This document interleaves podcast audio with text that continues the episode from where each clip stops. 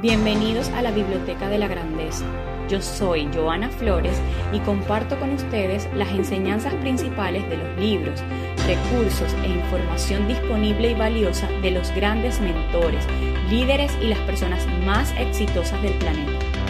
Mi misión principal es inspirarlos a encontrar su grandeza interior para que sean la mejor versión de sí mismo y vivan la vida de sus sueños.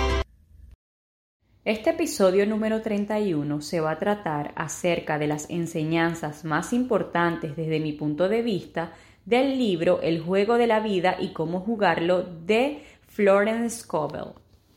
La mayoría de las personas consideran que la vida es una batalla, pero en realidad no es una batalla, es un juego. Lo que la persona imagina, tarde o temprano se exterioriza en sus asuntos. Para jugar con éxito el juego de la vida debemos entrenar la facultad de imaginar. Una persona con una facultad de imaginación entrenada para imaginar solo el bien trae a su vida todos los deseos justos de su corazón salud, riqueza, amor, amigos, expresión perfecta de sí mismo, sus más altos ideales. Hay tres departamentos de la mente, el subconsciente, el consciente y el superconsciente. El subconsciente es simplemente poder sin dirección. Es como el vapor o la electricidad y hace lo que se le indica que haga. No tiene poder de inducción. Cualquier cosa que una persona siente profundamente o imagina con claridad se imprime en la mente subconsciente y se lleva a cabo con el más mínimo detalle. La mente consciente ha sido llamada mente mortal o carnal, es la mente humana y ve la vida tal como se le presenta. Ve muerte, desastre, enfermedad, pobreza y limitación de todo tipo e impresiona al subconsciente. La mente superconsciente es la mente de Dios dentro de cada persona y es el reino de las ideas perfectas. En ella está el patrón perfecto del que habla Platón, el plan divino, porque hay un plan divino para cada persona.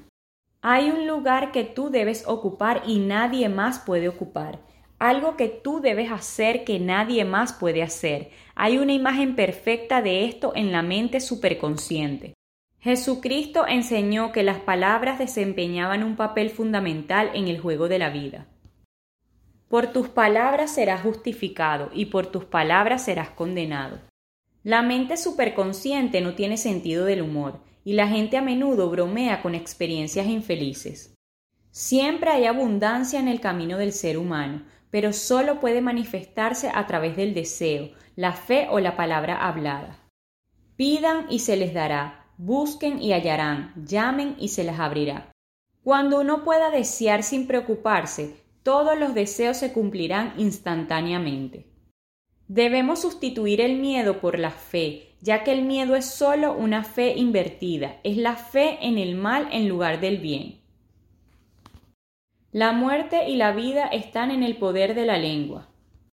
La palabra pronunciada por la persona y la creencia de que le traerá buena suerte crea expectativa en la mente subconsciente y atrae una situación afortunada. Las personas solo deben usar sus palabras para tres propósitos, sanar, bendecir o prosperar. Lo que diga de otro se dirá de él, y lo que desee para otro lo está deseando para sí mismo. Si una persona le desea mala suerte a alguien, seguramente atraerá la mala suerte hacia sí mismo. Si desea ayudar al éxito de alguien, está deseando y ayudándose a sí mismo a tener éxito. La falta de perdón es la causa más prolífica de enfermedades. Endurece la arteria o el hígado y afecta a la vista. En su cadena hay una infinidad de enfermedades. Cualquier desarmonía en el exterior indica que hay una desarmonía mental. Como es adentro, así es afuera.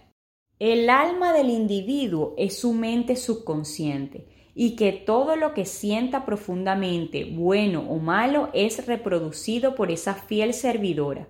Su cuerpo y sus asuntos muestran lo que ha estado imaginando.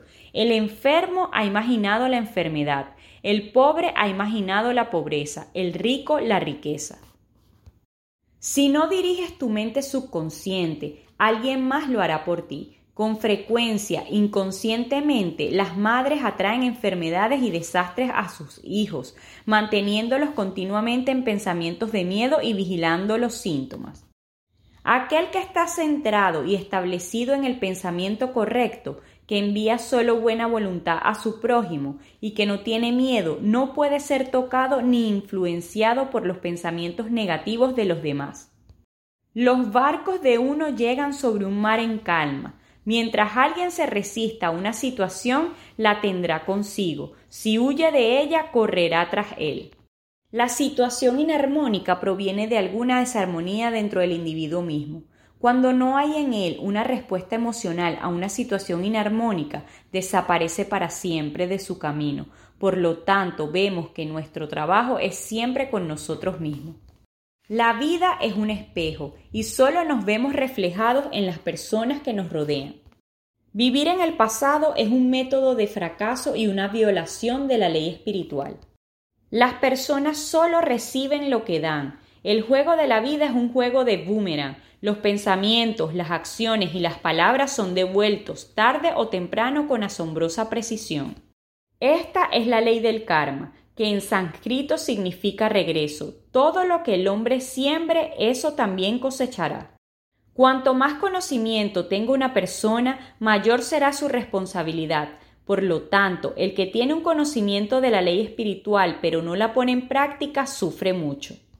El individuo primero ve su fracaso o su éxito, su alegría o su tristeza, antes de que se haga visible en las escenas establecidas en su propia imaginación. El orden es la primera ley del cielo. La ley siempre respalda a quien gasta sin miedo con sabiduría. Nuestro suministro es inagotable e infalible cuando confiamos plenamente, pero la fe o la confianza deben proceder de la demostración. De acuerdo a tu fe serás hecho. La fe es la sustancia de lo que se espera, la evidencia de lo que no se ve, porque la fe mantiene la visión firme, entonces las imágenes adversas se disuelven y se disipan, y si no desfallecemos a su tiempo cosecharemos. Nadie es tu enemigo, nadie es tu amigo, todos son tus maestros. Por tanto, uno debe volverse impersonal y aprender lo que cada persona tiene que enseñarnos. Pronto aprenderíamos nuestras lecciones y seríamos libres. La intuición es la facultad espiritual y no explica, sino que simplemente señala el camino. Jesucristo dijo, no condenen para que no sean condenados, no juzguen para que no sean juzgados. Lo que el individuo condena en los demás lo atrae hacia sí mismo. Cada vez que alguien critica o condena es como si tomara un cable de alta tensión y solo puede esperar recibir un golpe. Para cada persona existe la perfecta expresión de sí misma. Hay un lugar que debe ocupar y que nadie más puede ocupar. Algo que debe hacer que nadie más puede hacer. Es su destino. Puede que no tenga la menor idea de lo que es, porque posiblemente haya algún talento maravilloso escondido en su interior.